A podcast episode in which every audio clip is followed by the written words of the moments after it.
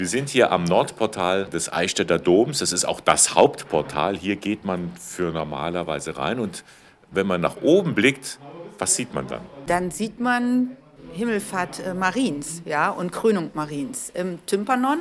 Und flankiert wird das Ganze von zwölf Propheten in den Archivolten.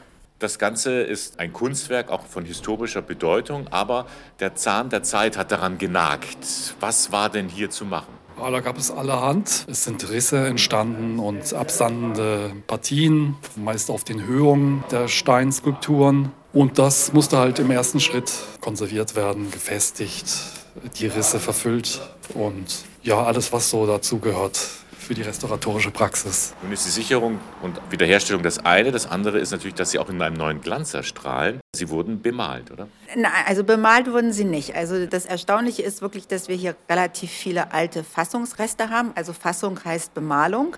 Die Figuren sind gereinigt worden und diese Fassungsreste sind gefestigt worden.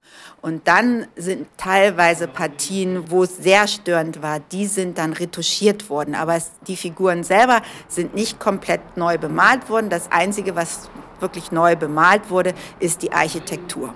Also dass man das Ambiente noch strahlender dann erleben kann. Also ich habe schon den Eindruck, es ist alles etwas kräftiger, etwas farbiger, ich darf sagen, bunter geworden. Das Portal war vorher überwiegend mit Ockertönen, Ocker- und Rottönen und wir sind jetzt auf eine ältere Fassung gegangen, die einen kühleren Farbton hat. Und durch diesen kühleren Farbton kommen plötzlich die alten Figuren wieder viel besser zur Geltung. Arbeiten in luftiger Höhe, das ist für Sie kein Problem? Nein, und das ist ja auch noch nicht wirklich luftig. Also da gibt es höhere Sachen. Also sind da ganz andere Dinge gewohnt, aber so nah, wie wir hier jetzt den Figuren kommen am Nordportal, kommt wahrscheinlich kein Mensch so schnell wieder. Nee, also wenn nicht wieder irgendwann noch eine Maßnahme kommt und nochmal ein Gerüst reinkommt, äh, nein. Sie stehen natürlich, wenn Sie an so ein Werk herangehen, vor Herausforderungen, die im ersten Moment gar nicht sichtbar sind. Gab es hier irgendwas, wo Sie ja, Knobeln, äh, Kopfzerbrechen hatten, wo Sie sich ein bisschen zusammensetzen? Wie lösen wir jetzt dieses Problem? Ja, das war schon in der Konzeptierung. Wie machen wir das jetzt im Detail mit den Farbgebungen? Das ist immer so eine Sache, da hier ja auch sehr viele Projektbeteiligte sind, haben alle natürlich eine andere Meinung und da muss man natürlich schauen, dass man da moderiert und guckt, dass das zusammengeführt wird. Das ist immer so die Schwierigkeit. Aber Sie haben es hingekriegt. Sie strahlen. Ich glaube, Sie sind zufrieden mit Ihrem Ergebnis. Ja, auf alle Fälle und auch alle anderen sind zufrieden und das freut uns natürlich auch und wir hoffen natürlich jetzt auch, wenn es ausgerüstet ist, dass, wenn es jetzt wieder richtig sichtbar ist, dass auch alle anderen begeistert sind und sich freuen, dass es wieder sehr schön aussieht. Nun befindet sich dieses Nordportal nahezu im Freien. Gut, es ist ein bisschen geschützt, ein bisschen zurück beim Eingang. Was ist denn jetzt der größte Feind, in Anführungszeichen, für so ein Kunstwerk im Freien? Ja, das ist an der allerersten Stelle das Klima.